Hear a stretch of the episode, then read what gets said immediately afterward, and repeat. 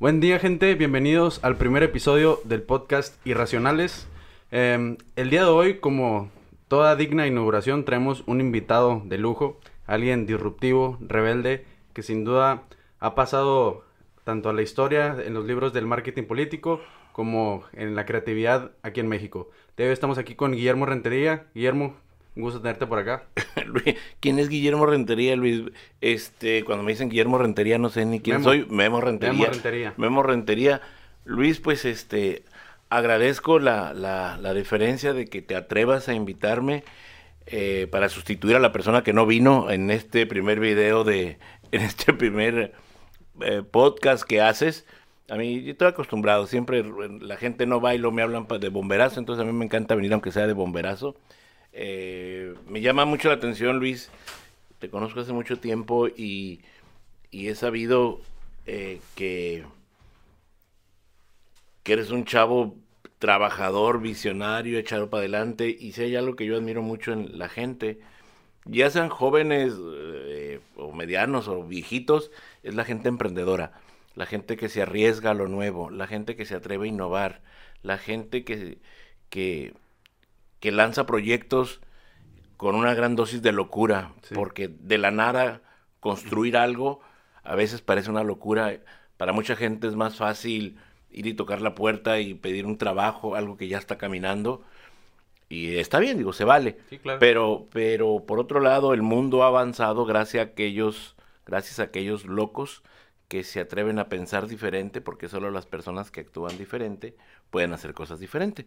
Y entonces innovar y, y y arrancar con un proyecto como este, eh, ¿cómo dice que lo vas a titular? Irracionales. Ah, los irracionales, claro. Es muy irracional, este, o, o en mi caso sería como políticamente incorrecto a- arrancar algo de la nada y a ver cómo me va. Bueno, pues es la gente que cambia el mundo. pues tienes, Felicidades. tienes una frase, ¿cómo va? La el mundo lo han movido. Ah, ¿cómo, cómo la frase, cómo la frase que tengo pegada ahí en la, en la oficina de la Sí. casa? Al mundo siempre lo han movido aquellos locos que se atreven a pensar y actuar diferente a pesar del juicio de aquellos que visten de cordura. ¿Y cómo nació esa frase?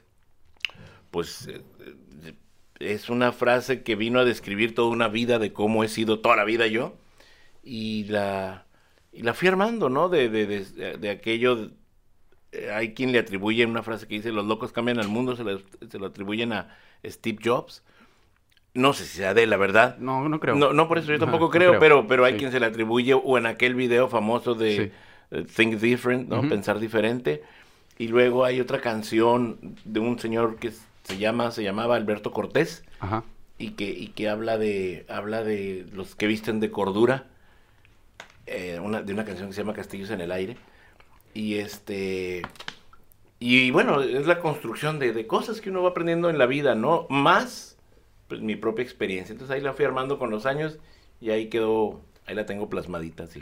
Ok, bueno, pues para poner un poquito en contexto a todos los que nos están viendo o escuchando, eh, Memo tiene una carrera de más de 30 años en lo que es el, el marketing político. Eh, pues una de las cosas por la que la gente más te conoce es por, por el Bronco, que fue el- uno de los más grandes logros como publicista, me imagino, aparte de, de muchos más. Eh, pero platícame, ¿cómo es el, el momento en el que tú en- en- comienzas en el marketing político? Porque me imagino que es un, es un área dura en, en el que no cualquiera se mete, no sé, tu familia, esa disruptividad, esa rebeldía que siempre has tenido, ¿cómo comienza y cómo sientes esa, si hay apoyo, si no hay apoyo? La rebeldía comenzó en el kinder. Pero se fue manifestando toda la vida, o sea, eh, toda la vida he sido así como una especie de outsider, Ok. ¿no? De, de un irreverente, de un blasfemo, de un atrevido, de un eh, think different, ¿no? Y este, y así fue toda la vida. Y luego cuando llegó el momento de hacerlo profesionalmente, pues esa forma de vivir, de haber vivido, pues se manifestó en mi carrera profesional toda la vida, ¿no? Ujú. Y yo me inicio en esto del marketing en, el- en 1989, aquí precisamente en Mexicali, aquí en Baja California, con la llegada del gobernador Ernesto Rufo, que fue el primer gobernador de oposición en la historia de México. Ahí mis amigos me, me invitan o me proponen, yo nunca fui del PAN ni lo volvería a hacer. Bueno, era un gobierno panista, pero bueno, tenía muchos amigos panistas que llegan ahí y este mis amigos panistas me proponen con Rufo. Había que llenar lugares y había uno que era el de publicidad del gobierno, que como tal no existía el área, nomás existía como la prensa. Sí. Que, que para muchos políticos durante muchísimas décadas la prensa es sinónimo de comunicación, ¿no? Y la prensa o el periodismo solo es una parte de la comunicación, como la publicidad es una parte de la comunicación. Y bueno, pues me invitan a eso en 1989 y este y ahí me inicio aquí en el gobierno del estado, eh, dentro de comunicación social. Y ahí em, inauguro, así como tú inauguras hoy este podcast, bueno, yo inauguré el área de, publicidad dentro del gobierno.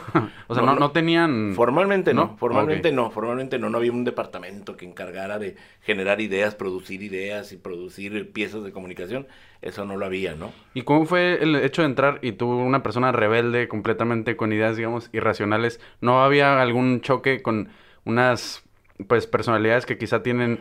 Eh, algo más de, son más duros y dicen las cosas se hacen de esta manera, más tradicional.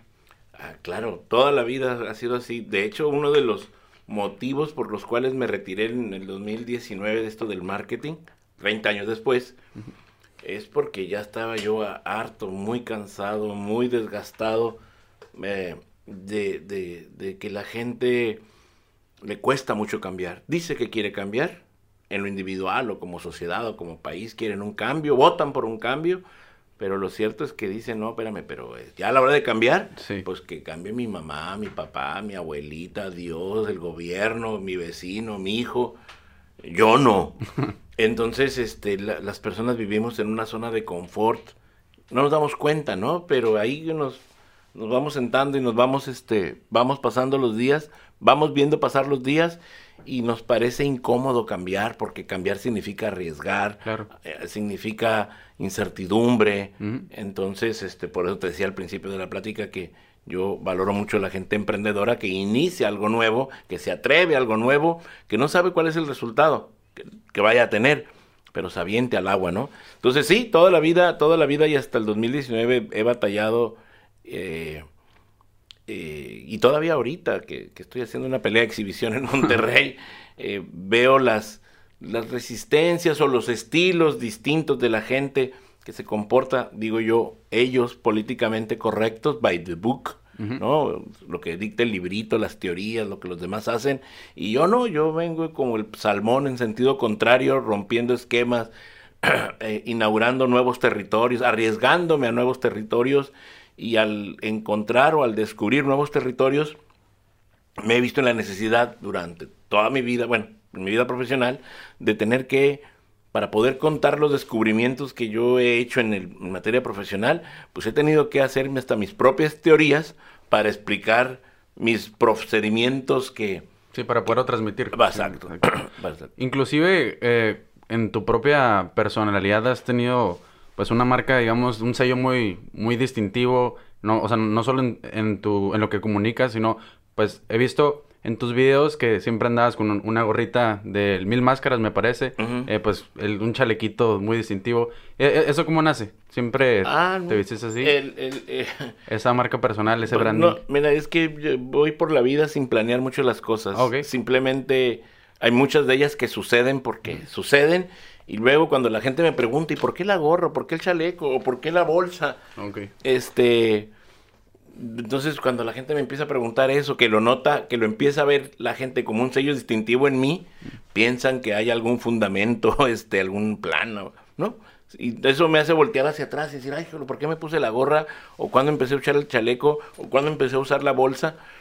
Y pues es, todo es anecdótico, simplemente cada una, el chaleco el chaleco tuvo que ver con que tal vez algún día estaba haciendo frillito y, me, y no, era ni era un suéter ni era una chamarra completa y me cubría. Luego me di cuenta que era eh, práctico porque traen bolsitas y entonces este, le meto cosas aquí y allá y entonces traigo el celular, la batería, el esto y el otro. Me es práctico. Y luego ya últimamente, de unos añitos para acá, descubrí que también me tapa la panza, ¿no? Me disimula la panza. o sea, fueron cosas que poco a poco fuiste adaptando a a sí, ti mismo. Sí, sí, sí, sí, Lo, de la gorra es porque un día andaba en la Arena México, allá en México, y una amiga de Miriam, mi esposa, me prestaba un departamento ahí arribita de la, de la Arena México, los martes que había luchas, los martes y los viernes que había lucha, y si yo estaba en México a las 7 de la tarde, pues me acordaba a que empezaba la lucha, y no es que me guste tanto la lucha, sino que bajaba y en la banqueta estaba el merchandise, y habían puestecitos de comidas y de cosas, y había un señor con una carretita que vendía unos tacos de lengua que me gustaban mucho. Entonces cuando me acordaba y coincidía, bajaba el departamento ahí a media cuadra, me bajaba a comer un taco de lengua. Eh, no, no iba necesariamente a la lucha, no iba a la lucha, iba a comer un taco de lengua. Ya cuando me comí el taco de lengua y la gente ya había entrado a la arena, pues caminaba ahí por la banqueta para ver el merchandise de, de, las luchas, ¿no? Pues un día vi, entre otras cosas, gorras. ¿Te llamó la atención? Me llamó la atención y entonces yo originalmente busqué la de Blue Demon. Ok. Este, pero pues sí tenían una, pero muy fea, les digo, parecía gorra panista de campaña. No, esa no, le digo. Yo andaba buscando algo como usan hoy las máscaras de los luchadores eh, que son este metálicas. Sí. Y entonces estaban muy feas. Digo, no, de Blue Demon esa está muy fea. Una del Santo, cuando menos, porque yo crecí con el Santo y con Blue Demon, como muchos de mi generación. Y la del Santo estaba peor de fea, ¿no? No, pues otra. No, mira, aquí tenemos de... Luego me decía, además, nuevos luchadores, ¿no? Eh, no, digo, este... Oye, de mil máscaras no tendrás. Otro contemporáneo a mí. Entonces, ah, que tengo una de mil máscaras. Y sí tenía una de mil máscaras que me pareció el diseño muy original por todo lo que trae. Y trae aquí el logotipo de mil máscaras. Y trae una M de mil máscaras. Entonces me, la puse eh, y la empecé a usar como de diario. Y eh, inmediatamente en cuanto me la puse, la, llama, la, la, más, la gorra tan, tan diferente o tan llamativa, a la gente le llamaba la atención. Y mucha gente joven pues pensaban que era un diseño mío, que como soy muy creativo, dijeron, ay, qué gorra tan creativa te aventaste, Memo. Y la M pensaban que era de Memo, no de Mil Máscaras, ¿no? Y entonces esto coincidió, esto fue como el 2009, 2008, 2000, algo así. Sí, por ahí. Y, entonces yo empezaba a, a, viajar a congresos internacionales o a diferentes países y la gente empezaba a notar mi trabajo, esto antes de lo del Bronco, ¿no? Sí. Eh, pero la gente, pues me di cuenta que en diferentes países, bueno, desde en Estados Unidos, desde Washington o Nueva York hasta Argentina y puntos intermedios, lugares que yo visitaba, pues gracias al Internet, fue la explicación, pues me dije cuenta que había jóvenes u otras generaciones que seguían mi trabajo, que les llamaba la atención. Entonces llego a esos países a veces por primera vez y ya tenía gente que seguía mi trabajo, ¿no? Gente que, que, que decía que era fan o que le gustaban mis rollos. Entonces, en esos congresos de marketing internacional, pues por el rollo que he hecho, por lo diferente que hago las cosas o la combinación de todo eso, eh, la gente me sigue mucho. Y entonces empezaron a surgir los teléfonos con camaritas también y la gente se tomaba fotos conmigo, ¿no? Entonces como, como, como siempre he estado feo y ahora estoy peor, feo, viejo, abotagado, este, yo siempre me inhibía con las fotos porque siempre es algo muy feo, porque estoy feo. No hay otra, pues, por eso, ¿no? Entonces me apenaba, siempre salgo con la cara distorsionada, así bien gacha. Y entonces, pues me apenaba la foto con la gente, yo todo horrible, ¿no? Y entonces la gorra vino a solucionarme algo, además de ser un... un, un, darte cierto misticismo. Sí, no, porque me pongo la gorra y entonces, foto, foto, foto. Y a la gente le gustaba la gorra donde voy. Y entonces cuando tomo la gorra, me tomo la foto con la gente, agacho la cabeza, escondo la cara y evito un poquito la fialdad de la que te hablo y sale la gorra, ¿no? y entonces la gente me identifica con la gorra al grado tal que aunque en esos eventos o en el mundo en el que yo me muevo del marketing político, en América Latina o incluso en Estados Unidos en algunas partes, digo, la gente ubica mi nombre más de lo que yo me imagino, ubica mi trabajo más de lo que yo me imagino, eh, y ubica mi gorra más de lo que yo me imagino, al grado de que en esos eventos, aunque soy conocido, tengo nombre y la gente va y me sigue mucho, si me quito la gorra, la gente no me ubica. Es lo que iba a decir, pero ya, ya no usas gorras. Ya tengo, colgué la gorra junto con, simbólicamente, ¿no? De hecho, yo estaba hace poco escuchando un, un, audio en el cual un muchacho de Monterrey estaba hablando del tema de la marca personal y cómo mucha gente dice, crea personajes. Eh, hay un, un influencer de Monterrey que quizá conozcas que tiene unos sacos y una barba. Sí, claro. Sí. Eh, entonces, la pregunta es, ¿qué pasa cuando te, te cansas del personaje y pues ya no te te distinguen por eso. Por ejemplo, tú, ¿qué, recomiendas al momento de hacer una marca personal y de comunicarlo? ¿Ser tú auténticamente o crear un personaje? Pues es que crear un, crear un personaje te ayuda. Sí. este, pues como crear una marca, ¿no? Eh, sin embargo, yo soy de las personas que piensa que el hábito no hace al monje. El, el, que es perico donde quieres verde, dice un dicho. Claro. Y yo no me creé un personaje, ah, me voy Como a poner tal, chaleco ajá, sí, sí, sí. y me voy a poner la Fue gorra. que se dio. Ajá, Fue- se fue dando, se fue dando, se fue dando. Yo creo, a- a- en el sentido que tú lo ah, planteas, pues, yo creo ser un personaje, incluidas las, las fachas que traigo, pero no fueron un diseño. Yo creo que soy un personaje por mi manera de ser Ajá, es algo auténtico. eh, por, mi, por mi creatividad. Y que a la vuelta de los años, de los viajes, de los kilómetros, de los resultados, de las, del confrontar al mundo racional con mis irracionalidades, o sea, la suma de todo eso, eh, pues fue creándome una marca. Y al grado de que mi nombre, hace rato que me dijiste, bienvenido Guillermo Rentería, ya ni sé quién es Guillermo Rentería, y menos si le pones mi segundo apellido Luna, no sé, ya no sé quién es, ¿no? Memo Entonces, soy Rentería. Memo Rentería. Secas. Que, que incluso así lo tengo registrado en, en- en- en derechos de autor y en derechos Sí. de marca, como, como tal, Memo, Memo Rentería. También creo que registré políticamente incorrecto, aunque no es una frase que yo haya inventado. Ahí estaba. Ahí está. Pero es una frase que acomodó con mi forma de ser, con mi forma de vivir, con mi entorno ese donde ando en la política. Y este, y también lo registré. Y, y hay mucha gente que, que piensa que yo inventé la palabra. No, yo, pues, yo de dónde no llevo a tanto con creatividad. No, no, pero lo que pasa es que el concepto como tal, políticamente incorrecto, embona en mi persona, embona en mi personaje, embona en el entorno en el que me muevo de la política, ¿no? Sí. Entonces hay mucha gente que dice, no, pues políticamente incorrecto, Memo Rentería. Es más, la semana pasada me habló alguien, Memo, acá en, en no sé qué parte, en la Ciudad de México, no sé qué ciudad, están anunciando que un cuate va a tener un podcast, un youtuber o un programa de radio, no sé qué cosa, y se va a llamar políticamente incorrecto, ¿lo vas a denunciar? pues no, ¿verdad? Porque pues no, no voy a andar peleando por eso. ¿Y por qué no hay un podcast de Memo Rentería políticamente incorrecto?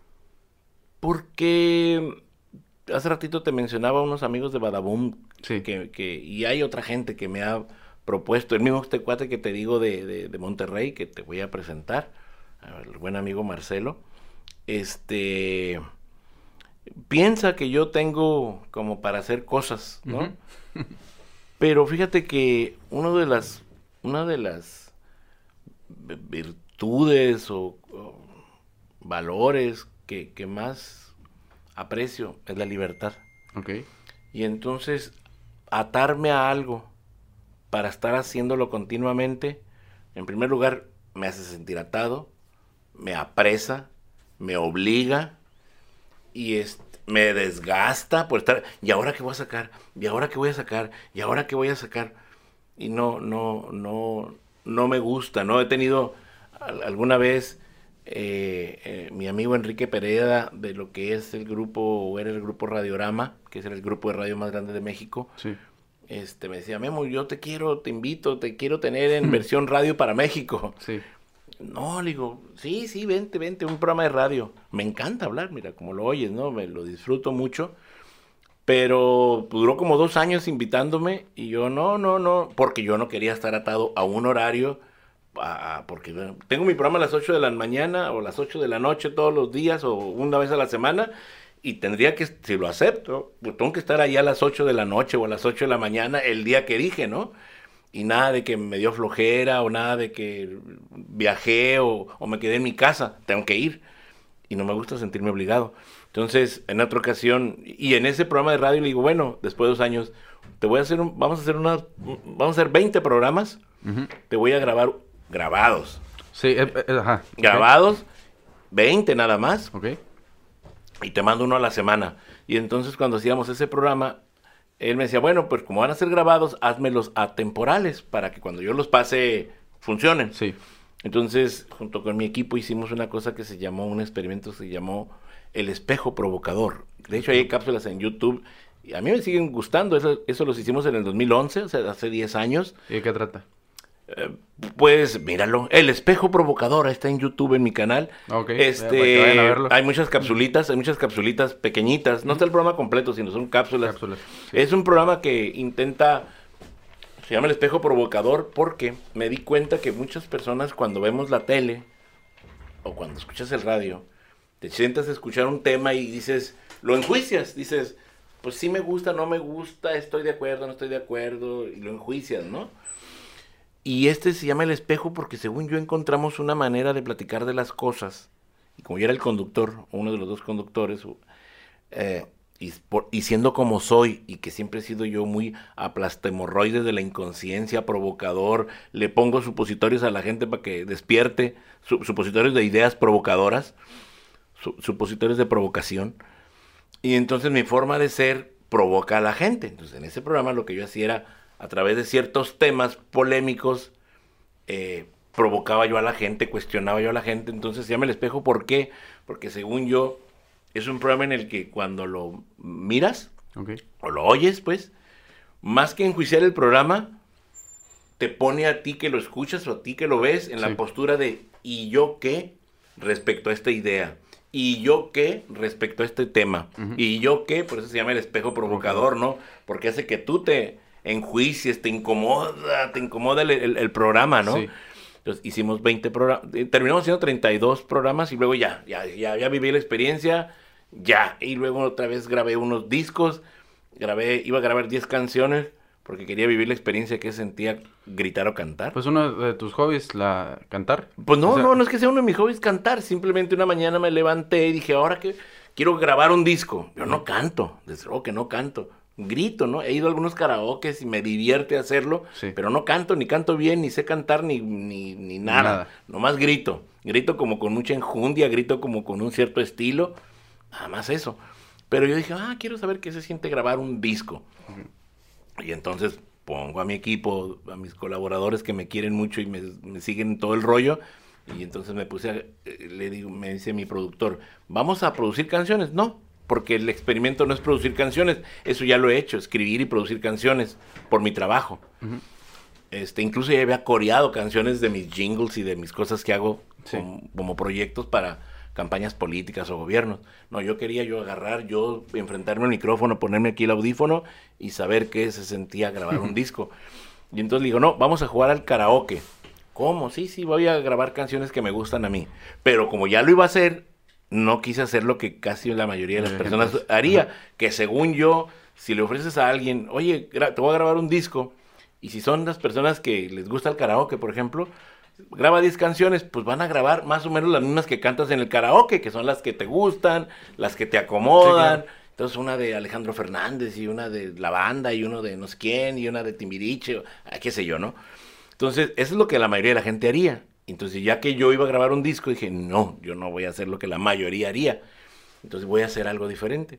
Entonces, pensando en hacer algo diferente, lo que hice fue agarrar 10 canciones que me gustaban a mí desde niño, en los 60, 70 y 80 que eran canciones mundialmente famosas en inglés por diferentes artistas y grupos de la época, eh, canciones mega mundialmente famosas, como te digo, pero que nunca habían sido cantadas en español. Y entonces dije, voy a agarrar la música, que ahí la traemos muchas generaciones, porque son canciones clásicas mundiales, y les voy a, las voy a cantar en español o las voy a gritar en español.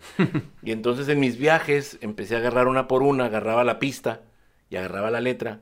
Y lo primero que intenté hacer fue traducirlas al español. Pero por primera vez, en ese momento tenía yo cuarenta y tantos. Bueno, después de cuarenta años me di cuenta que muchas de esas rolas decían puras estupideces y puras cosas que nunca me di cuenta. Las tarareaba, pero nunca sabía qué decían, ¿no? Por eso vivimos en la inconsciencia. Entonces, cuando me di cuenta que no jalaban en español, me permití la licencia creativa de usar la música e inventarles letras, con, mis rollos, ¿no? Sin planear ni nada. Nomás fui escribiendo en cada viaje, en cada avión. Luego regresaba, compraba la pista en un iTunes, la, compraba las pistas en iTunes a un dólar. Y le decía a mi amigo que tenía un equipo así parecido aquí al tuyo, este, a ver, préndele el micrófono. Y le ponía ahí el, movía los botoncitos, ponía la pista, ponía el audífono y a darle, ¿no? Y le ponía un efectito ahí, las canciones que necesitan coro mi amigo grababa el coro, las varias voces, y ya, produje un, disco pues, totalmente original, digo, usando pistas, pero todo un concepto original. Y me costó 10 dólares producirlo porque lo único que gasté fue un dólar en la pista, ¿no? El equipo ya lo teníamos, mi amigo jalaba, las letras las escribí yo, el concepto era mío. Y luego me gustó tanto el experimento que dije, ay, me quedaron más canciones. Y entonces, del 2010 al 2013, grabé como 30 canciones. Y al final, regalaba yo el disco a mis amigos, así nada más. Por, y resulta que mis amigos empezaron a decir que cuando escuchaban el disco, se lo ponían en el carro, hace 10 años. todavía, en aquel entonces. Todavía había CD. y lo ponían en el carro y este, decían, oye, es que escuchar tus letras me, me, mueven el tapete, me provocan, me hacen pensar. Entonces, sin querer queriendo, terminé haciendo 30, eh, casi 30 canciones que tratan sobre desarrollo humano, o sea, que reflejan mis rollos que hablo en entrevistas como esta, o en mis videos, o en mis, eh, en mis guiones, pues quedaron reflejados. Una experiencia musical. Exacto, que también quedó reflejado en la experiencia de, en la experiencia de radio, que luego el programa de radio me gustó tanto, dije, este programa debería haber una versión televisión. Y entonces convencí a mi esposa de dejarme hacer un demo, grabar un piloto de televisión y aquí contraté equipo y cámaras aquí en Mexicali. Me traje a los, a los que salían en el programa de radio e hicimos un piloto de televisión que según yo quería venderlo, ofrecerlo a algunos de los canales latinos que hay por cable, como el Hallmark o, el Discovery, ese tipo de canales latinos. Y entonces me di cuenta que las centrales de esos, eh, de esos canales, muchos de ellos estaban en Argentina. Al menos el que me interesaba estaba en Argentina. Entonces, este... ¿Viajas a Argentina? Entonces, viajo a Argentina, aprovechando que fue casualidad también. Yo grabé el programa, lo edité, el piloto, y yo tenía un evento en el 2013, a, un evento de marketing en, ahí en Buenos Aires. Dije, ah, pues me llevo mi piloto, voy al evento y ahí voy y los visito. Llego hasta Argentina, lo llevo hasta Buenos Aires, que no voy todos los días, está re lejos. Digo, he ido varias veces, pero era la primera vez que iba. Y este, y ahí me salgo del evento que era de dos, tres días, aprovecho para buscar a la persona productora del canal que te digo. Y me dice, no, bueno, es que, eh, eh, no me acuerdo cómo se llama, Fernanda, o no me acuerdo cómo se llama la persona. Y mira, que, mira vos, que está en Los Ángeles, California. ¿Cómo Los Ángeles, California? Yo vivo a 200 millas de Los Ángeles y, y, ando en Buenos Aires y la de Buenos Aires estaba en Los Ángeles. Yo no la pude ver a la persona pero al que sí vi ahí, ahí me topé sin, otra vez tampoco sin esperarlo, ahí conocí al Bronco. Al Bronco. En, esa, en ese evento. Y entonces en ese evento... ¿Tú ya lo conocías él? No, no, no, ni sabía de él, ni él sabía de mí, no sabíamos nada ni uno del otro, en ningún sentido. Él me ve ahí eh, participando y este él cuenta que le llama mucho la atención. Es una conferencia en... De una conferencia en un congreso de esos mundiales de marketing. Una conferencia, he tenido la suerte que que, he sido como de los estelaristas o de los que dan en las macro, en las, las plenarias, porque hay pues como de diferentes salones más chicos, más grandes, y hay plenarias, ¿no? Entonces he tenido la suerte que me han invitado a las plenarias y como la gente jala mucho conmigo, pues se, llenan los lugares y la gente la pasa bien conmigo, este, porque soy diferentito a muchos de los que van ahí en contenido y en forma. Y entonces el Bronco fue uno de ellos, ¿no? Él llegó ahí a una de las plenarias, me vio, él cuenta que dice, este canijo es el loco que yo necesito para la locura que pienso cometer, que él ya pensaba en buscar ser gobernador de Nuevo León. Entonces, terminando mi conferencia, él se acerca y me busca y me dice, ¿qué pasó, cabrón? A ti te andaba yo buscando, así, así. Así, como habla. Así, así. Te, te contrato, pero no tengo para pagarte. Échame la mano porque quiero ser gobernador de Nuevo León para, para poner de cabeza el sistema político mexicano. Y en ese momento traías otro proyecto eh, Sí, estaba haciendo la campaña aquí en Baja California, la campaña de gobernador de Kiko Vega. Ok. Y este, y, y este, entonces conozco al Bronco allá, me platica su historia, me dice, pues cuando termine la campaña me buscas. Para eso, en ese momento que lo conocí, faltaban dos años y medio para la elección de Nuevo León. O sea, faltaba mucho tiempo. bastante, Pero, pues me llamó tanto la atención el personaje que faltando un mes aquí para la elección, yo renuncio a la campaña de Kiko Vega. Además de que se la deja ahí tirada. Además que no estaba yo muy convencido. No. pues es que mira, cuando más que dejar la tirada, más que dejar la tirada, el trabajo que uno hace en una campaña electoral, la mayor parte de lo que yo aporto, que alguien como yo aporte en una campaña electoral, lo haces antes de la campaña. El diseño del logotipo, el jingle, las líneas, los spots, los, los espectaculares eh, o los panorámicos. Sí Casi todo lo haces antes de que arranque la campaña. Ya durante no hay tanta participación. No tanta. O sea, la mayor parte, sí hay, pero la mayor parte, lo grueso, lo que es la imagen de la campaña, lo haces antes de la campaña. Entonces, este, y ahí, bueno, él traía mucha gente ya también ahí. Entonces, un mes antes yo no estaba ya a gustito y traía la inquietud de quería hacer algo con el Bronco. Entonces, agradezco, hacemos un ajuste ahí en los honorarios y este, y dejo, termino, renuncio, como lo quieras ver, así en esas condiciones, y al día siguiente le hablo al Bronco, le digo, oye, ya me desocupé. ¿Cómo? Si todavía era la elección. Pues no, le digo, pero ya me desocupé. Ahí voy para allá. A ver si es cierto que eres lo que decías que eres. Mm. Perdón. Y me voy a Monterrey y allá me voy a... Agarra sus maletas y vámonos. Sí, y me reciben y me voy, me reciben en el aeropuerto y literalmente me voy a vivir a su casa. ¿Y esto, para esto cuánto tiempo faltaba para la elección? Pues como dos años, casi dos años y medio, dos, dos años, dos años, un cuarto. Un cuarto. eso, fue como por abril, más o menos, para, como en abril. Y el, Bronco en ese momento no estaba haciendo nada, se estaba preparando. Se estaba preparando, sí. No, no, no, no estaba haciendo nada ni era nadie en ese sentido. Por lo que, hablando de ser figura, ¿no? Sí. En el sentido no era figura. Y entonces, este, en ese momento yo tenía más cartel que él. pues sí. Y entonces, como estábamos muy limitados en recursos y me contrató y no tenía para pagarme, al contrario, yo patrociné una parte de, de, le entré hasta con dinero a la campaña, ¿no? Con mi trabajo, con mi equipo. Y este. Y como no teníamos recursos ni nada, lo que hicimos fue que aprovechamos las relaciones que yo tenía y entonces me lo empecé a llevar a mis eventos nacionales o internacionales. Y claro, allá en Monterrey anunciábamos, ¿no? Ahí pasábamos la nota en la, en la, a la prensa local el Bronco lo invitan a Colombia, al Bronco lo invitan a Washington, el Bronco va a Nueva York. Y en ese momento ya sonaba que Jaime se iba a postular para... Sí, pero sí, pues pero faltaban dos años, o sea, faltaban, y además él había sido eh, alcalde de un pueblito del municipio más pobre de ahí del área conurbada de, de, Monterrey, ajá, en, en, la zona metropolitana de Monterrey, García y este pues no pesaba para nada para nada para nada no nada más que él pues es un personaje también no y no y no inventado o sea él es él es así. él, es así. inclusive en, las eh, en los videos en las entrevistas que sale en la televisión él es muy sincero y las cosas como van no tiene filtro.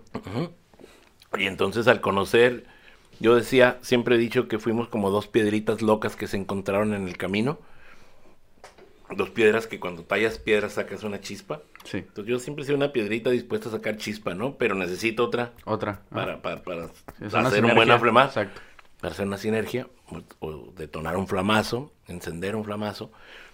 Y eso pasó con Jaime, ¿no? Desde el primer momento, este, su personalidad, la mía, su estilo, el mío, auténticos los dos, pues se hizo un relajito.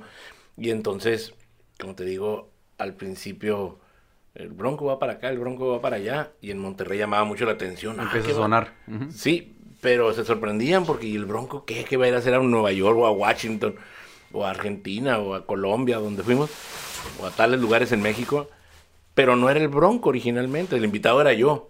Yo era el que tenía esos eventos. él nomás ahí se colaba. sí, lo llevaba y lo presentaba en el escenario conmigo, ¿no? Y les quiero aquí presentar a un amigo con... Y ya yo lo subía al escenario dentro de mis conferencias y ya que lo subía al escenario y como el cuate es este, pues todo un personaje, pues ya bailaba solo, ¿no? Y, la gente le caía muy bien y empezamos a hacer una sinergia así como Viruti Capulina, como Tintán y el Carnal Marcelo, este qué sé yo.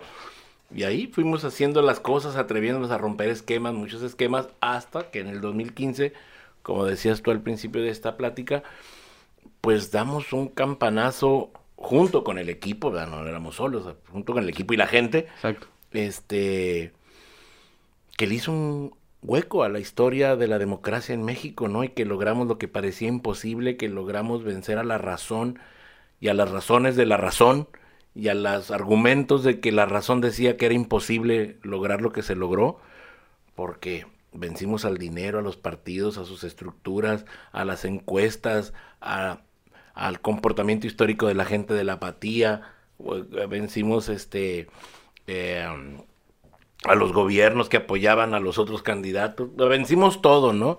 Mis, muchos de mis colegas eh, latinoamericanos me decían, no, me, me pegaban aquí, no. No se hace. No, no, no, ya, ya medimos, no, no, no da. No va a dar, ajá. Pues sí, no va a dar. Claro que entonces, cuando, cuando tú analizas las cosas desde la razón racional de la mente, si hay ciertos argumentos, dice, no, pues es racional pensar que no se puede. Pero bueno, la campaña del Bronco fue una campaña irracional, porque no nos fuimos, no nos basamos en los argumentos o en los elementos que la razón analiza para ver si se puede o no se puede. Claro. Por eso yo digo que en mercadotecnia, la mercadotecnia tradicional que, que, que mueve al mundo, yo digo que es una mercadotecnia cobarde, porque la mercadotecnia tradicional que mueve al mundo, la que nos enseñan en la escuela, nace de la razón. Es decir, de los estudios y de los focus group y, de los argumentos, se puede o no se puede. Y en base a esos argumentos, si no dan los argumentos racionalmente viables, la razón te dice, no, mejor no te avientes. Pues digo que es una cobarde. Y pero déjame cerrar la idea antes de que me desvíes otra pregunta. Y la mercadotecnia de emociones que yo trabajo, de la cual me considero un pionero, la mercadotecnia de emociones es valiente. ¿Por qué? Porque la mercadotecnia de emociones no nace de la razón, nace del corazón. Y el corazón no piensa ni valora las cosas. El corazón locamente, irracionalmente, se avienta a vivir la experiencia independientemente del resultado. Sí. El corazón es más intuitivo. Y entonces ahí es donde entra la locura de aventarte a hacer cosas en cualquier ámbito de la vida que si lo ves con los ojos de la razón, posiblemente no te avientes. Entonces te, te acobardas. Si lo ves tras los lentes o la óptica del corazón o de la intuición, te puedes aventar y en una de esas te sale e innovas. Entonces toda la campaña del Bronco estuvo eh, plasmada con esta metodología de mar- eh, marketing de emociones. Pues, si le quieres decir que estuvo con esta metodología, pues sí, más bien fue una aventura. Una aventura. Y este, ¿qué- una, una aventura, ¿qué tan metodológica es? Cero. Pues así. O sea, aquí, tú, Sí. aquí, participaste mucho más que en, que en otras campañas que me decías que todo, por ejemplo, en lo de Kiko Vega me comentabas, todo el trabajo que yo hago ya no es tanto durante durante la campaña, pero con el Bronco me imagino que sí Ah, estuviste más uña Ah, y mugre ahí sí, en ese momento. Eh, eh, por eso te digo, más que una metodología, fue una aventura, de, una aventura que duró seis años, que inicia a mediados del 2013, en 2015 ah, se logra el, resultado electoral de- del primer gobernador independiente en la historia de México, y luego me quedo ahí a, echar la mano en lo mismo que yo intenté eh, encender o construir, pero no de adentro del gobierno, sino como un proveedor, como una agencia proveedora del, del gobierno. Aún así, eh, eh, simbólicamente y físicamente, yo tenía un lugar en el gabinete, Una silla en el gabinete, en Sí. las reuniones de gabinete. Y este era simbólico, no era oficial, pero yo ahí estaba, ¿no? Y se ahí te tomaba en cuenta como si fuera Sí, oficial. sí, sí, sí, sí. Y la gente sabía que, que el Bronco y yo, yo y el Bronco éramos este así, ¿no? La, la, la dupla que, que había logrado unidos, eso. pues, ajá. Y entonces me tenían pues mucha deferencia y mucho respeto. Al menos así me lo hacían sentir, no sé atrás, ¿no? Pero al menos enfrente. Y ahí estuve hasta el 2018 que vivimos la aventura de la campaña presidencial del 2018, donde también anduve ahí de chilebola recorriendo con el Bronco el país, una, otra aventura muy padre. Y entonces el día después de la elección del 2018, el día después de la presidencial, me reúno con mi equipo ahí en Monterrey, con mis colaboradores, que, gracias a ellos y después de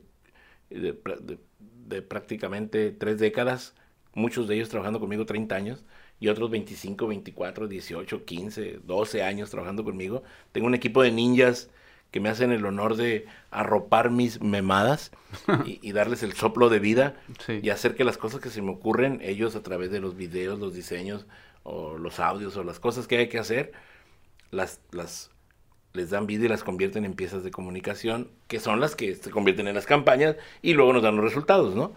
Bueno, a ese equipo que me ha acompañado desde con Rufo, muchos de ellos, eh, al día siguiente de la elección 2018 los reúno ahí en la sala de juntas y les informo que había tomado la decisión de que, que me iba a retirar en el Colgar la 2019, gorra. sí, y que en el 2019 me iba a retirar, que eh, me iba a meter estaba pensando meterme en el proyecto que te enseñé hace ratito, lo de vender trenes y metros, que no tiene nada que ver con, con marketing político, pero tiene que ver con creatividad, con, con romper esquemas, un proyecto muy innovador, muy, ambicio muy ambicioso.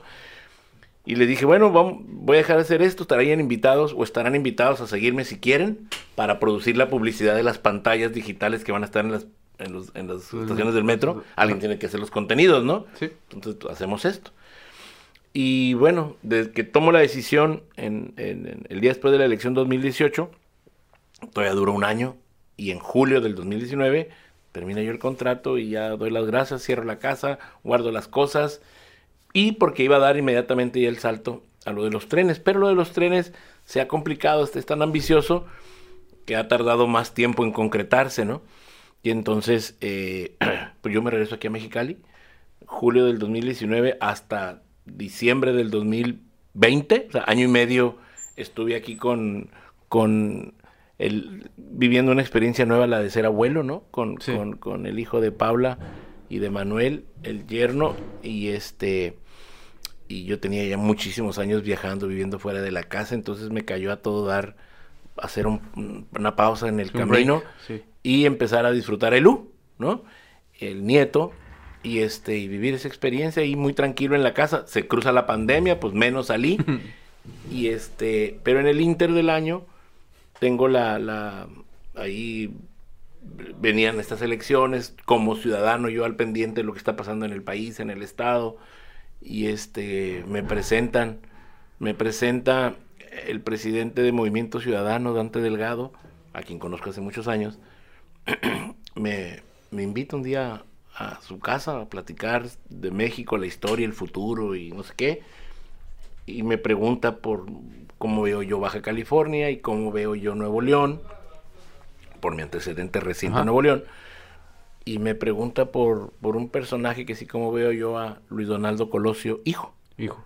Y entonces, sin saber mucho de él, digo, claro, sabía que existía y sabía que era diputado local en este momento en Nuevo León, pero siempre supe que existía y siempre supe que si algún día crecía, que iba, digo, cuando creciera, y si es que le entraba a la política, pues que sería un personaje muy, muy Interesante. interesante. Entonces, bueno, pues ya ese chavo creció. Cuando pasa lo de su papá, él tenía ocho años aquí en Tijuana, en Lomas Taurinas, y a, lo- a los meses de que muere su papá en, en Tijuana, muere su mamá, y él y su hermanita son adoptados. La mamá todavía alcanza a dejarlos en Monterrey con una tía, que ahora se convierte en su mamá, una hermana de la mamá de él, Sí. de la mamá biológica. Entonces la tía se convierte en, en la mamá. Y este, y él crece con su hermanita en Monterrey desde hace 27 años. Y este, ya se hace regio, ¿no? Bueno, que tiene, pues, la mayor parte de su vida ahí está. Ya estuviste en su tierra. Y ahí estaba, y entonces lo conocí, me lo presentaron y me decía, oye, pues, échame la mano, dice, sal del retiro y échame la mano, ¿no? No, le digo, no te atreves. No te atreves a, a seguir mis cosas. Sí. No, sí me atrevo. No, no te atreves. Fueras como el bronco y lo pico, ¿no? No, sí me atrevo, ¿no? Y entonces, este, considerando que es un personaje, otro personaje, Otro y- personaje. Y, tampoco diseñado, digo, personaje por decir alguien muy particular, con ciertas características Sí. muy particulares, eh, me, me él, Vuel- ti- él- vuelves. él tiene, sí, él tiene el- la inquietud de, de llegar al infinito y más allá, Ok. whatever that mean. y este, pero por lo pronto busca la alcaldía de Monterrey y me dice, ayúdame a llegar, llegar al infinito y más allá. Ah, le digo, está muy lejos el infinito. Pero por lo pronto, bueno, vamos viendo si te puedo ayudar, echarte la mano en, Con la en- alcaldía de con la Monterrey. alcaldía de Monterrey. Y ahí estoy, entonces voy a pasar, ya llevo sin querer queriendo dos meses ahí en Monterrey, de enero y febrero, lo que va en marzo. Y la elección pues es en junio. Entonces quedan cuatro meses. Entonces, ¿saliste de retiro o no saliste de retiro? No, no, no, nomás estoy haciendo una pelea de exhibición. Ok. Entonces, este, de hecho, otra vez, fíjate, ya hice, ya hice lo que, mayormente lo que puedo hacer. Y yo ya casi podría decir, bueno, pues ahí- ahí, Ahí. síguele, síguele. Mucha Ya- suerte Y, y- este, y podría regresarme otra vez, porque, no porque yo quiera no seguir, sino eh, otro de los motivos por el cual me retiré es que ya después de tantos años y de tanto ir a contracorriente, me fue cobrando facturita y este en el 2018, del 2018 para acá, 2017 para acá, del 2015 para acá, he tenido algunos episodios que me han mandado al hospital a, urgencias por el tema de la presión. Llego ahí medio muriéndome, ¿no? Y entonces por el tema de la presión, de la presión arterial causada por el estrés. Y entonces, este, tuve varios episodios, dos de ellos así, bueno, pues, que yo me asusté. ¿El bronco te subía mucho la presión? El sí, canijo bronco. El, bronco, pero te digo, es la suma de que siempre he luchado contra corriente. Siempre contra lo preestablecido. Y no es lo mismo cuando yo tenía 26 años, que ahora tengo 57, 31 años, empuje y empuje y empuje y empuje y empuje. Y este, es lo que te digo, ahorita regreso a mi pelea de exhibición con Colosio y me sigo encontrando las mismas resistencias, ¿no? Y entonces digo, no, este, y otra vez ya, ya, ya otra vez, este, pues lo resiento en la salud, en la presión, en el ánimo, me empastillo. Y entonces digo, no, bueno, sí quiero empujar, quiero ayudar, quiero proponer pero también ya ahora viene mi segundo nieto en camino, o nieta, no sé qué va a ser, con Paula. Hay que disfrutar. Y entonces, este, por eso te digo, he pensado, bueno, aquí ya hice, ya sembré lo que creo que si ellos lo cuidan, lo pueden, lo que yo puedo aportar les puede servir. Y bueno, vamos a ver cómo, cómo se ponen las, las, la elección como tal, la campaña como tal, y a ver si la termino o la miro de lejecitos, ¿no? Sí, yo tengo una pregunta que me imagino que ya te han hecho y muchas veces. No sé o en alguna ocasión. Durante la campaña presidencial mm. de. Aquí, aquí cabe decir que... Aquí cabe decir antes que me digas la pregunta. Acepto todas las preguntas, aunque no tengo todas las respuestas. Ok, muy bien. Durante la campaña presidencial del Bronco, eh, se hizo muy viral por un tema durante el debate que él proponía que los rateros les los castigaban, los castigaran con cortándoles la mano. Entonces, ese tema ya lo había mencionado él antes del debate, ya tenía la idea de decirlo. ¿Qué, qué consejos se le dieron ahí de parte del equipo de Memo Rentería? No, no, no, yo no le aconsejé nada. No, él es una frase, él es una frase... ¿Y lo decía literal? No, es una frase a, los políticos usan mucho cuando están hablando del tema de seguridad o de justicia o de impunidad. Dicen, no, no, si a mí me dan la oportunidad y yo soy alcalde o yo soy gobernador, voy a poner mano dura mano firme para meter orden. Y entonces una variante de decir eso es le mocho la mano al que se porte mal. Ok. Este, que es un dicho popular, te mocho la mano si te portas mal, ¿no? Para que te portes, es como darte un manazo en la mano, ¿no? Te mocho la mano, sí. Sobre todo eso se lo decían a los niños, este, si te robabas algo, ¿no? Te voy a mochar la mano si haces, te portas mal. Entonces Jaime ya lo usaba como una frase en la, en la campaña 2015 y en el gobierno, lo dijo varias veces, pero era un sentido figurado. Aquí lo que pasó es que en el debate presidencial, en el primer debate presidencial, lo vuelve a decir y pero ya con unos reflectores mayores que sí, es en debate sí pero sí pero lo dijo en el mismo sentido original cuando lo planteó en el debate lo dijo en el mismo sentido que siempre lo había dicho lo que no esperaba es que la, la, la moderadora le revirara y le dijeran ¿Lo dice en sentido literal? Eso no estaba... No estaba planeado. No estaba planeado, ¿no? Y él, pues, bronco al fin y al cabo, y ocurrente, y botudo, y bragado, y... Ya, sin su madre, sí. Sí, literal. ¿Literal? Literal. Y entonces eso marcó la campaña. El, el, diseño del equipo de un servidor para la campaña no tenía nada que ver con eso, ¿no? Con, con, con, con, con, con, esa, con una estrategia tan nerdental, ¿no? Tan, tan, tan, tan salvaje como eso, ¿no? Al contrario, lo mío era un rollo espiritual y de conciencia y de abrir ojos y encender luces y que la gente despertara. Eh, por ahí iba más el sentido, pero cuando él se avienta esta cosa en el primer debate, pues le da un giro a todo y, y se queda marcado así, ¿no? Entonces es una esa es una propuesta totalmente nacida de su ron, de su bronco pecho. ¿Tú estás ahí en el, debate? Sí, claro. ¿Y qué, qué pasó por tu cabeza cuando escuchaste eso? que, sí, literal. Ah, dije, ouch. este, yo estaba ahí en el debate, claro, y en ese debate hubo otras dos cositas que sí estaban planeadas por un servidor, que era en ese debate, si, si tú lo checas, el primer debate, le puse el teléfono, el celular de él en el podium. Y entonces pues, mi celular. Sí. Esa onda sí era mía, ¿no? Cuando entramos al, salimos del camerino rumbo. Pero no era su celular personal, imagino. Sí, sí era. ¿Sí? Sí, sí era. Y entonces, el, el, el, cuando, cuando dejamos el camerino para ir a, al estudio donde estaba esta cosa, pues dejamos su teléfono en el camerino. No lo iba a usar en el estudio. Y cuando regresamos, lo dejó apagado. Cuando regresamos después del debate y lo prende, ¿has escuchado cómo, cómo se oye el jackpot de las maquinitas? ¡Tin, tin, tin, tin, tin, Sí. tin, tin, tin! Cuando caen. Así, cuando, cuando te llegan muchos mensajes. Tin, tin, tin, tin. Bueno, pues así. Miles de mensajes, o cientos de miles de mensajes, cientos de miles de mensajes que ya nunca pudimos contar. El, el teléfono se trabó. tra, tra, tra, tra, tra, tra, tra, tra, tra, tra, tra, tra, tra, tra, tra. Y las que se pudieron contestar fue a través del- de, la computadora, que por la computadora pudieron algunos contestar. Y se jodió el WhatsApp del- de- de- en, el, en, el, en el teléfono. Y lo que sí, al día siguiente el debate en la mañana, cuando ya andábamos en la campaña, la gente le marcaba a ese teléfono y contestaba, Bronco, Bronco, eres tú, güey, eres tú, güey. sí, cabrón, ¿qué pasó? ¡Ay, es, es el Bronco, es el Bronco! Como que le hablaban de grupos, de oficinas o Como de no escuelas. creían que en realidad fuera su Ajá, celular. Ajá. pues, Sí, es el Bronco. sí. Oye, Bronco, está bien. Chíngatelos, Bronco, chíngatelos. cor- Móchales la mano a los cabrones. Y a los violadores, córtales el pito. así le decían, no, no, ¿tú, tú crees? Sí, huevo, decía la gente, ¿no? Sí. Pero así muchos. Y este, eh, entonces esa, esa ocurrencia de comunicación, de provocar una, una cosa que nadie había hecho en un debate, como dar su teléfono personal, y era el de él, pues así se me ocurrió a mí. Y también en ese debate cuando empieza, él es el primero que interviene. Eso también ya, eso ya estaba según el, el, el sorteo de, de intervenciones. Él era el primero, él abría el debate.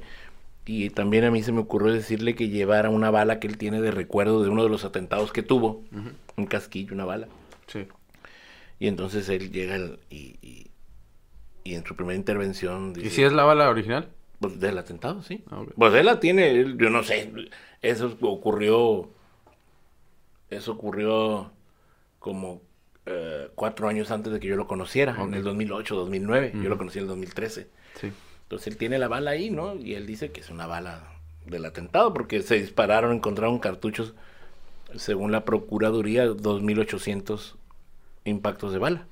Entonces, pues él la traía ahí, ¿no? Y esa la enseñó y dijo, la, aquí la inseguridad, me, me- me- ¿verdad? Entonces, era muy impactante enseñar una bala que tenía que ver con un atentado, ¿no? Ujú.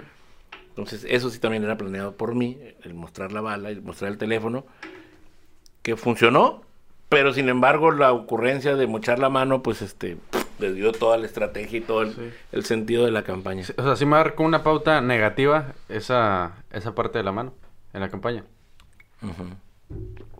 Una marca negativa. Aunque te voy a decir, el debate fue en la noche, un domingo, durante al menos como unas 18 horas en las redes. La gente decía, este, bien, Bronco, sí, Bronco, dale, chingalo, como te dije, no sé, que luego se lo decían por teléfono, pero en las redes, la reacción de la gente fue, durante 18 horas, este, favorable, favorable, la gente decía sí, digo, ante el hartazgo de la gente y la, y no era contra los rateros, era contra los funcionarios corruptos. Ah, cierto, cierto. No era contra los tienes toda la rateros, razón. Este, digo, vale la, a- vale la pena aclarar eso. Y este, entonces las redes decían que la gente lo aprobaba. Y 18 horas después, como que la gente misma reaccionó. El que dijo instantáneamente, sí, que se lo chinguen. La gente dijo, no, no, y empezó a cambiar de. Ya no, ajá. Ya no, y entonces No. la gente, no, que como que. Así lo leímos nosotros. Que estoy diciendo, ¿no? Entonces, oye, ¿estás de acuerdo que le moche la mano? No, no, ¿cómo crees? Eso es este. Es, es una salvajada. Y, Pero en corto, cuando le hablaban por teléfono, y soy testigo de eso, porque él iba en el. En la camioneta que viajábamos, él iba en el asiento del copiloto y yo en el de atrás, siempre. Ajá. Entonces, pues aquí siempre escuchaba. y sí recibía apoyo con el... el- Sí, parte- sí, en corto sí la, la gente, y, y chingate a los violadores también, córtales el pito, les decía.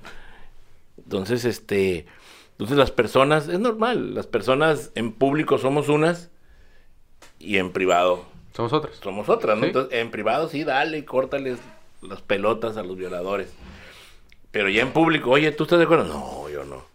Entonces, un poquito el comportamiento humano, ¿no? Condición humana. ¿Crees que México no está preparado para tener un, presidente independiente, independiente todavía? Eh, Pues mira, es que se batalla mucho él como gobernador al no tener como el gobierno como tal. Se compone de tres poderes, el judicial, Sí. el legislativo y el federal.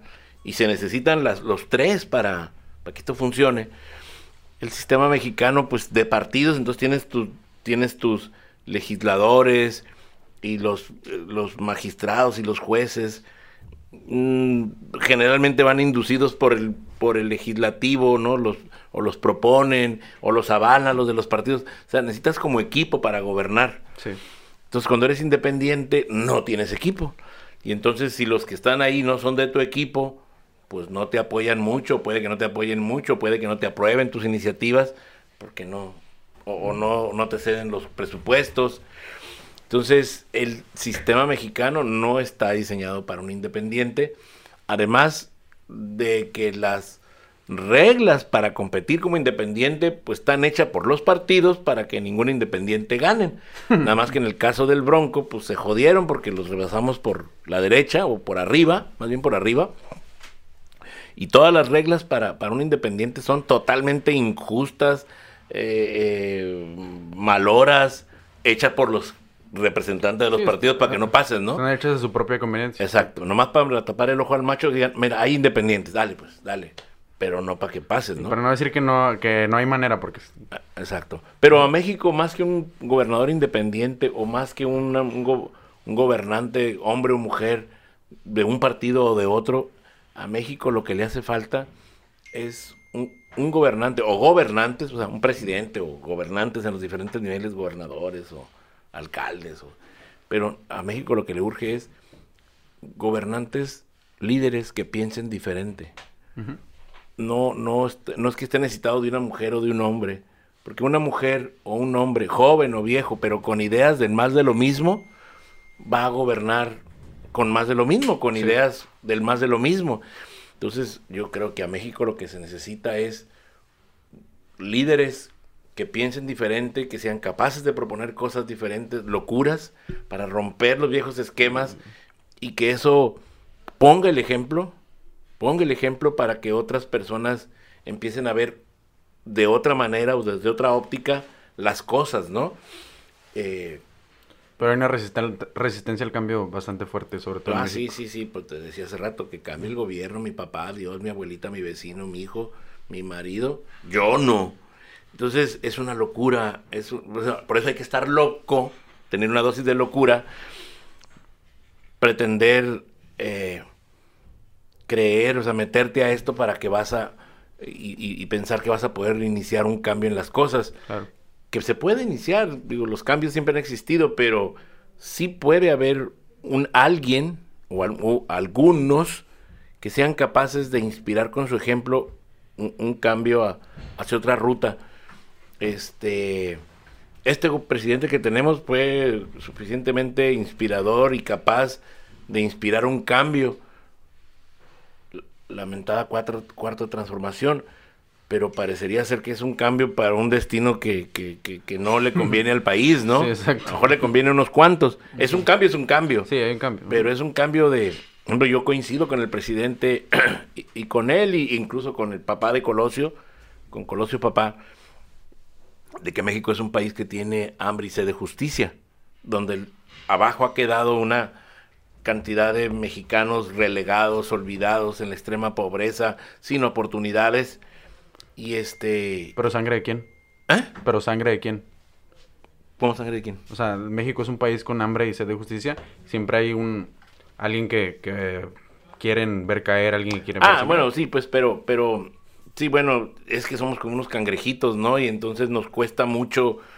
Nos cuesta mucho ver que la gente crezca y a los que crezcan crecen, crecen, los, bajamos, ¿no? Y, mejor sacrificarlos que, que, sigan fluyendo. Entonces, si bien es cierto que a México le hace falta igualdad, justicia, pero debería ser una igualdad y justicia en el que todos crezcan, crezcan, que vayan hacia arriba, no una justicia en la que todos los vayan hacia abajo, ¿no? Sí, es que también en México tenemos la mentalidad de que, que te vaya bien, pero no mejor que a mí. Pues sí. Entonces, ese es el más grave problema que tiene México y los mexicanos, la mentalidad. La mentalidad es, es, es la, eh, yo diría que prácticamente la raíz, la, la raíz enferma, la raíz podrida que nos tiene jodidos como persona y como país, esa mentalidad de la que estamos, de la que acabas de mencionar, la que no nos permite crecer ni como personas ni como país, ¿no? Por la mentalidad. Entonces, hasta que cambies la mentalidad o hasta que una persona cambie su mentalidad, podrán cambiar las acciones. De ahí lo importante de la mentalidad. Pero como no lo pensamos y nadie nos lo enseña, nadie nos lo dice, y te, y te dice, no, tú nomás crees, tú nomás dale, tú no te muevas, tú no arriesgues. Y todos, todos hacen así. Pues diciendo, pues yo aquí me quedo en la zona de confort, le doy likes ahora que tenemos esto, ¿no? Aumentadas de madre en las redes sociales, o me quejo, o, en un bar con una cerveza, este, o un café, arreglo el mundo, pero no arreglas nada, ¿no? Tú míralo en tus grupos de WhatsApp, habrá mucha gente que se queje de la realidad que estamos viviendo, y cuando dicen, bueno, ¿qué hacemos? Este, para empezar en un grupo de WhatsApp, son poquitos los que opinan, cuando, cuando, hay, cuando hay un grupo más o menos grande, o, no sé, tú piensas, examina en qué proporción de 10 que haya son 3 o 4 los que hablan. Y de esos 3 4, uno o dos los que hacen. Y hasta está el país. Entonces, el país está callado, son poquitos los que hablan. Bueno, son, son pocos los que hablan y se manifiestan y generan o tratan de generar conciencia. Y se quejan, aumentamos madres, pero son poquitos los que los que proponen y realizan un cambio. Exacto. Aquí, aquí en Mexicali decíamos con el alcalde que tuvimos 2016-2019, Gustavo Sánchez, aquí en Mexicali hubo mucha gente que decía, ah, es el mejor alcalde que hemos tenido en la historia de Mexicali. En 100 años, 113, no sé cuántos años tiene Mexicali. El mejor alcalde que hemos tenido. Siempre nos quejamos de los malos gobiernos. Llega alguien hoy que, y la gente dice, oye, es el mejor que hemos tenido. Y ahora que se puede la reelección, busca la reelección eh, este procedimiento nuevo en México, ¿no? La reelección. Y resulta que pues que no. Hmm. Este no, no, no se religió, eh, pese a que era un común denominador, un comentario, qué buen alcalde, el mejor que hemos tenido en Mexicali. Pero resulta que al final, pues no, solo fueron a votar 3 de 10. Sí. 3 de 10 fueron a votar, ¿no? Y entonces dijeron, no, mejor vamos con alguien que... Alguien nuevo con alguien nuevo, ¿no? Y bueno, ahora, ahora miras, oye, ¿cómo va ese nuevo o esa nueva? No, pues que se han disparado todos los índices malos y delictivos y, y, y, ahí va para gobernadora, ¿no? Y, y dice que las encuestas dicen que en Baja California que nos creemos un estado, nos creíamos, yo no sé por qué, por muchos años vanguardista, el gobierno del cambio y no sé qué. Y somos uno de los estados que más aprueba el que vamos a, quién sabe dónde con este gobierno que tenemos, ¿no? Como país. Sí. Y aquí estamos los californianos apoyando eso mayoritariamente, ¿no? Eso es tu... What the fuck. Y Memo Rentería en la política, personalmente, lanzarse. ¿Perdón? Y Memo Rentería no pensaría lanzarse políticamente. eh, pues mira, como chiste, durante varios años la gente me ha dicho que me lance para presidente y que para gobernador y que para alcalde o diputado, porque de repente hay gente que me escucha hablar, ¿no? que me ve desenvolverme o, o, que tenemos ciertos resultados. Y parecería ser que la gente le entusiasma cuando hablo, ¿no? Hablo de cositas un poquito, yo sé que no estoy descubriendo el hilo negro, pero tengo tan armadito mi, mi, mi speech y las cosas de las que hablo, el numerito lo tengo tan armadito, sustentado en una vida así de las cosas que hablo y con resultados, entonces como que se arma todo, ¿no? Está todo, parece una como una realidad. Y, y como parece ser que las cosas que digo las sé decir y le llegan a la gente, te digo, les pongo, eh, ¿qué te dije hace rato? Este, eh, supositorios a la inconsciencia de la gente, supositorios de provocación. Entonces la gente se mueve, abre los ojos y dice, oye, tiene razón este cabrón del memo, oye, este vato debería ser gobernante. Bueno, pues ahora hace, hace unos meses, ante la situación del Estado aquí en Baja California, pues se acercaron unos amigos muy formalmente con una carta, que yo mismo salí sorprendido, una carta con 30, con 30 fortalezas que esa gente encontraba en mí, donde seriamente fueron y le propusieron a un partido político aquí en Baja California hace un mes que me consideraran, que bajaran a su candidato para que me pusieran a mí de candidato a gobernador. Wow. Y luego lo curioso es, no sé si tiene que ver con la pregunta que tú haces, pero te digo, se ha repetido en los años, tú deberías ser, tú deberías ser. Yo nunca lo he considerado como tal, pero ahora que me trajeron esa carta redactada donde exaltan ciertas cualidades. No, no, no, no, no. No, no, tengo una casquillita, pero al leer esa carta, cuando la leí, la carta y las cualidades de la persona que estaban hablando ahí, que era de mí, ¿no? Pero al verla así como en tercera persona, como si no fuera yo, y yo que me dedico a esto de las campañas, digo, ah, qué de dónde este portento de candidato, ¿no? Y entonces me puse a pensar, me hizo pensar la, la carta esa, lo que decía de mí, y me hizo pensar que si yo fuera candidato a gobernador aquí en Baja California, créeme que le haría de jamón. Créeme que le haría de jamón porque de los que están compitiendo, pues yo tengo mucho más experiencia, al menos en campañas, por mucho, de cualquiera de los que están ahorita, por mucho, por, por mucho. Y, aquí en Baja California, en los últimos 30 años, mis campañas han hecho gobernadores y alcaldes y diputados y senadores a muchos, a muchos de los que también le han hecho daño al Estado, pero bueno, hablo de la capacidad de hacer campañas. Y mi rollito, pues no es tan malo, ¿no? Mi estilo es personaje. Entonces digo, no, mañana me ponen en la tele y le empiezo a hacer de jamón. Y la gente va a decir, ándale, este que no es de ningún partido y que tiene tales y tales y tales credenciales. Yo creo que pudo hasta haber sido competitivo o sería competitivo. Pero entonces en un futuro podríamos verte. No, no, no, no, no, no, no, no. Te lo cuento como anécdota. Digo, nunca digas no, pero realmente mi visión está en vender trenes y. No están tus planes. No están mis planes.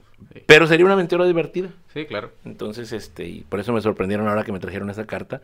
Y ya me dice, bueno, para el currículum, ¿no? aunque no ganara, candidato a gobernador de mi estado, este, para el currículum, y hubiera sido un candidato atípico, seguramente, y luego digo, y como gobernante, ¿cómo hubiera sido?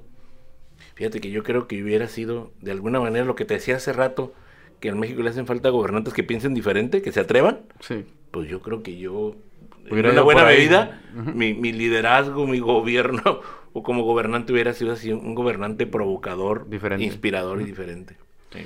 Bueno, pues ya para cerrar, mm, algún mensaje que quieras decirle a todas esas personas que no se animan a tomar el camino, como digo, irracional por el miedo a que los catalogamos de una manera, pues, no correcta, digamos, en, en México siempre vemos feo, inclusive marginamos a, a la gente que no toma el camino, que la mayoría va por ahí. Entonces, un consejo, algún, alguna experiencia, anécdota que nos puedas platicar ya para cerrar. Mira, eso de, darle consejos a la gente, pues uno siempre es bien hablador y dice cosas. Yo lo que puedo poner sobre la mesa es compartir mi propia experiencia de vida, que no es un consejo, simplemente, bueno, yo he hecho las cosas así, de ser un atrevido, un outsider, un loco que se atreve a pensar diferente, un loco que se atreve a hacer cosas a pesar del juicio de los demás, el qué dirán los demás es una losa que detiene a muchas personas para ser auténticas y en lugar de ser auténticas por el qué dirán los demás, mejor me quedo callado o mejor no intento lo que yo quiero o no soy como me gustaría ser porque me pesa mucho el qué dirán los demás. Y nos han conformado y nos han programado y nos han educado, más bien programado desde tiempos inmemoriales a comportarnos como un rebaño que debe seguir a pastores ya sea espiritualmente o de gobierno o reyes o líderes, y actuamos como un rebaño, ¿no? Y para donde dé el rebaño allá va la mayoría. Y a mí me parece que, no, no me parece, todos los seres humanos somos auténticos, fuimos, nacimos como piezas originales, cada quien con sus virtudes y sus cualidades, somos piezas de arte, como, ser, como, como, como seres, somos piezas únicas, y parece que vamos creciendo toda la vida eh, poniendo el esfuerzo en dejar de ser original para convertirnos en copias de alguien más. Una copia de, un líder espiritual o de Jesús o de un héroe de la patria o una copia de mi jugador o de mi papá. O de... Pero siempre nos están poniendo como modelo el ser copias. Parécete a fulano, parécete a Mengano. Tengo una frase que también mandé registrar que, que algún día la voy a poner en alguna marca de alguna cosa que haga que tiene que ver con esto, que, que se llama la manera de registrar en inglés y en español, be yourself, sé tú mismo. O sea, Nada tan realizador como para sentirte realizado, perdóname, como persona que ser tú mismo, el que tengas la valentía y la locura de encontrar cuáles son tus virtudes que la vida te dio, tus cualidades, y que las saques al exterior, esas cualidades que mucha gente nace, se cree, se reproduce y se muere sin haber manifestado esas cualidades, a veces sin haberlas encontrado, que es más, y la gente muere frustrada porque finalmente el que nació para naranja termina siendo sandía y el que nació para manzana termina siendo pepino y el que nació para rosa nació siendo terminó siendo elote porque es lo que el mundo te dio pues voy a, voy a dedicarme a hacer esto y aquello porque las circunstancias del mundo te obligan y nos obligan a casi a todos no entonces pero mucha gente deja de luchar y, y no no no hace lo necesario por ser él mismo por ser auténtico entonces más allá de resultados laborales, no hay como, como florecer en las virtudes que la vida te dio, en las cualidades que la vida te dio. Y, ese es, y así lo he tratado de hacer yo. Me ha dado ciertos resultados en todos sentidos en la vida. Hay quien dice que yo soy exitoso. Pues bueno, existe el concepto que la mayoría de la gente tiene de éxito, ¿no? Que fama, reconocimiento, eh, eh, cosas materiales pues que no está mal, está bien, pero más que buscar ese tipo de cosas, yo creo que el éxito es la realización, o sea, darte la oportunidad, a pesar de los demás, de ser tú mismo y que cada día te levantes a ser contento. Exacto. Lo que te gusta, exacto, ¿no? Entonces, esa no, no, no, es, no es una sugerencia, les digo, te lo pongo sobre la mesa porque es una forma de vida la que yo he tenido hasta hoy. Y para terminar, pues agradecerte y felicitarte otra vez por ser emprendedor Ojalá te vaya muy bien en este y en todas las cosas que yo sé que, que traes. Eh, al mundo le hacen falta gente que encienda, una, al mundo le hacen falta gente que sean como velitas encendidas que enciendan a otras velas apagadas, ¿no? Entonces, este, eh, ojalá te vaya muy bien, Luis. Y aquí andamos, este otro día que no te llegue otro invitado, este, vengo de relleno para volver a platicar. hablando de eso de, las velitas, eh, pues yo soy muy amigo de, uno de los hijos de, bueno, del hijo varón de, Memo, Amaury. Una vez en secundaria estábamos en una clase de arte de la palabra y nos pidieron que dijéramos una frase totalmente aleatoria, random, y él dijo algo similar. Dijo, espero ser la chispa que, que enciende la flama de grandes metas. Y es algo que nunca se me va a olvidar. Entonces... ¿A dónde lo habrá aprendido? ¿Quién le habrá encendido esa idea? No, qué interesante, mira, no sabía esa anécdota, me da No creo que él se acuerde, no creo que él se acuerde. ¿A poco? Pues recuérdasela más seguido, este... Pero bueno, si lo dijo, ahí está la, la flamita, ¿no? Todos tenemos esa flamita, la cosa es, te digo, hay que darnos la oportunidad de, de que esa flama se convierta en un incendio de vida. Bueno, pues muchas gracias y hasta la próxima. Dale, saludos a todos. Cuídense porque hay pandemia todavía. Sí.